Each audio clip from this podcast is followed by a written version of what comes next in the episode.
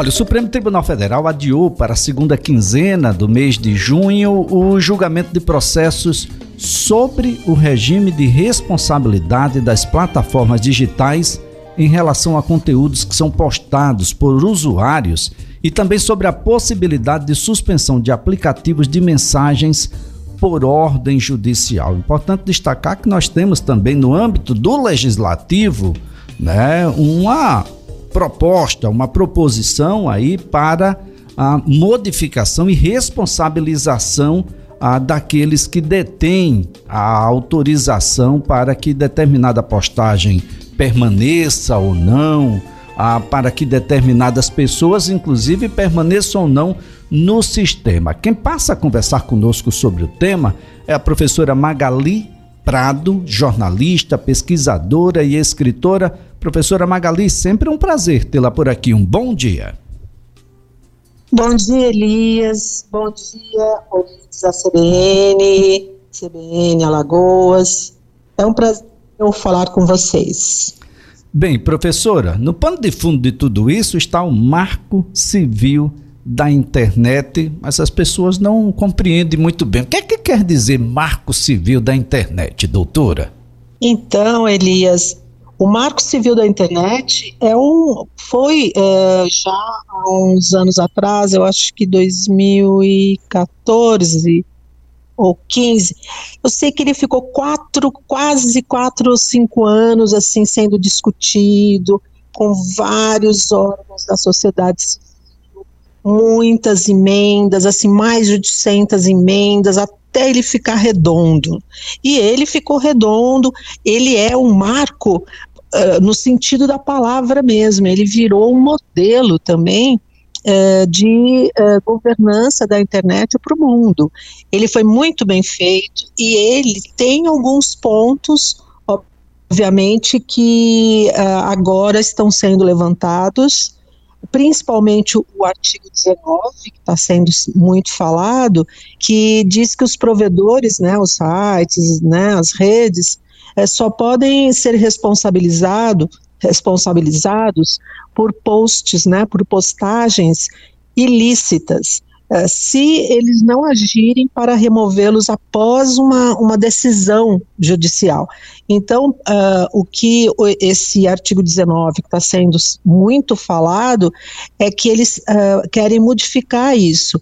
Mas uh, quem participou de todas as discussões do Marco Civil acredita que é um ponto que não deveria ser mexido, porque, por exemplo, não dá para você é, o tempo todo ficar querendo tirar as postagens, porque elas voltam, né, Elias?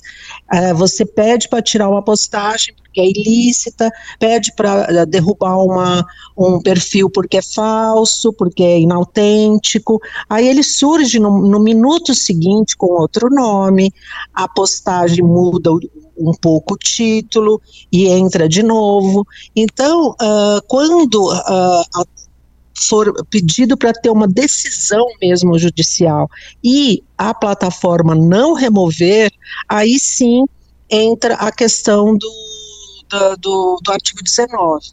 Aí sim as plataformas são responsabilizadas. É, é, um tema muito delicado, Elias, porque não é igual, uh, por exemplo, a imprensa tradicional, quando ela uh, col coloca na, na uh, na, nos seus sites, nos seus portais, alguma coisa enganosa, alguma mensagem falsa, fraudulenta. É diferente, porque você tem o endereço né, da, da, dessas, dessas empresas jornalísticas, por exemplo. Então é mais fácil você cobrar. Agora, na internet, assim, você tem uh, sites e perfis que você não, não acha quem é o dono, sabe? Quem foi que postou aquilo? É bem delicada essa situação, Elias, e é bem complicada de monitorar. Não, não que não dê para monitorar, até dá para monitorar. Você uh, faz uma análise, né, e consegue uh, descobrir essas mensagens falsas, porém, como chegar a, naquela pessoa que postou aquilo, sabe? porque não é só a plataforma, né? Você tem que achar a pessoa, porque você fala para a plataforma, a plataforma derruba, por exemplo. Né? aquela, aquele, aquele canal, por exemplo, o Google está sempre derrubando canais no YouTube. No mesmo dia eles abrem outros, com outros nomes, fazendo as mesmas coisas. Então, nossa, tá tão difícil resolver essa parte é, da, do projeto de lei, né, que é o PL 2630, tá bem complicado, viu, Elias? A, a gente vai se debruçar, né, doutora, sobre um princípio constitucional que é muito caro para a gente que gosta de democracia, para quem ah, observa isso num conceito mais amplo de humanidade, que são os direitos e garantias individuais, doutora. Isso não pode ser relativizado ah, por conteúdos, por exemplo, sabidamente ofensivo, ilícito, humilhante em relação ao usuário terceiro, de big techs que não têm ah, ou acreditam na sua argumentação que não tem obrigação de fiscalizar previamente publicações que são ah, colocadas ou mesmo ah, que tenha um poder de, de reação muito maior do que o que tem ah, observado, talvez a gente precise balizar um pouco mais para dar garantias a essas big techs ah, e elas poderem promover esse tipo de ação sem necessariamente ferir um outro princípio também muito caro, ah, que é o da liberdade de expressão, doutora. Então, Elias e ouvintes, é, é bem também é, é, uma linha tênue, porque muita gente é, acaba confundindo liberdade de expressão com a mentira mesmo, né, com a opinião, a opinião mentirosa. Então, assim, a opinião, todo mundo pode ter uh, a opinião que for. O problema é quando você uh, dissemina e compartilha mensagens falsas, enganosas, que podem, como você mesmo falou, podem acabar com a reputação de alguém, podem de alguém ou de uma empresa, pode uh, incitar discursos que falsos que acabam até uh, resvalando para mensagens de ódio, discursos uh, odientos e incitando ataques violentos, como a gente viu, né, uh, recentemente, os ataques às escolas e como a gente viu também no 8 de janeiro.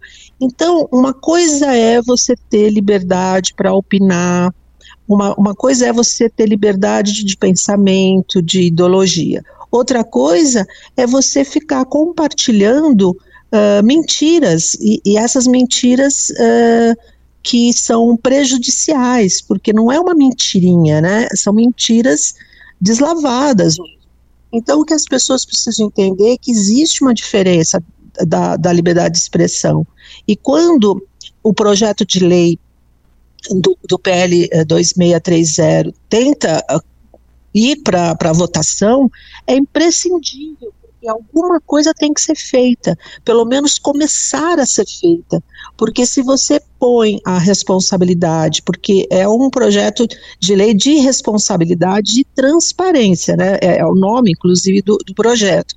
Então, se a, a plataforma, pelo menos, uh, se responsabiliza em, em, em tirar do ar uh, essa mentiralhada, ela pelo menos ela vai uh, ser uh, incitada a, a fazer relatórios, relatórios trimestrais, mostrando esse monitoramento, o que, que ela tem feito a respeito dessas contas, porque pelo menos vai tirando do ar o que não pode ficar né, facilmente detectado pelas pessoas, porque tem muita gente, Elias, que recebe informação apenas pela, pelas eh, redes sociais e principalmente pelos mensageiros instantâneos, que são o WhatsApp, o Telegram. Então, elas recebem as informações do seu dia a dia apenas por essas redes. Elas, essa, muita gente não entra, por exemplo, na imprensa tradicional, que que coloca a verdade factual, os fatos uh, checados, apurados, né? Então as pessoas precisam entender que uma coisa é o fato, existe um fato que é isso, e outra coisa é a, opinião a respeito desse fato. Uma coisa a gente não pode negar, aconteceu, esse é o fato, isso existe.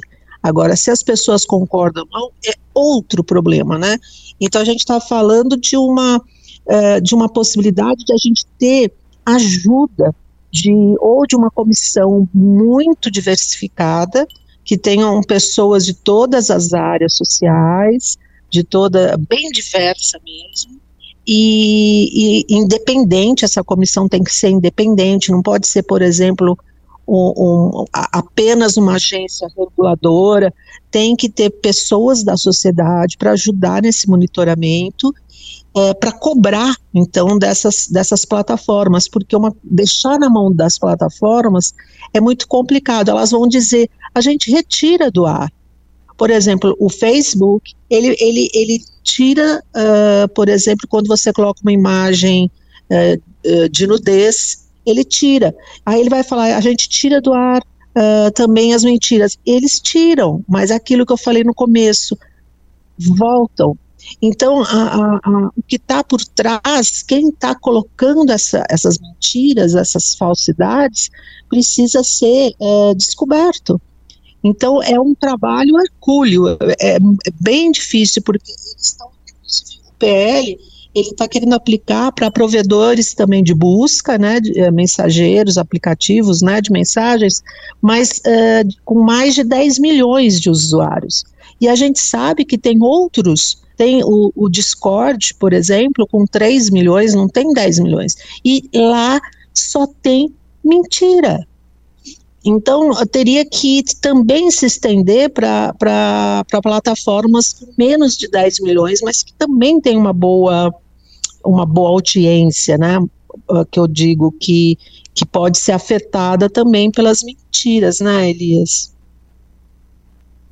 É, professora, esse é o, é o, é o pano de fundo, é a discussão.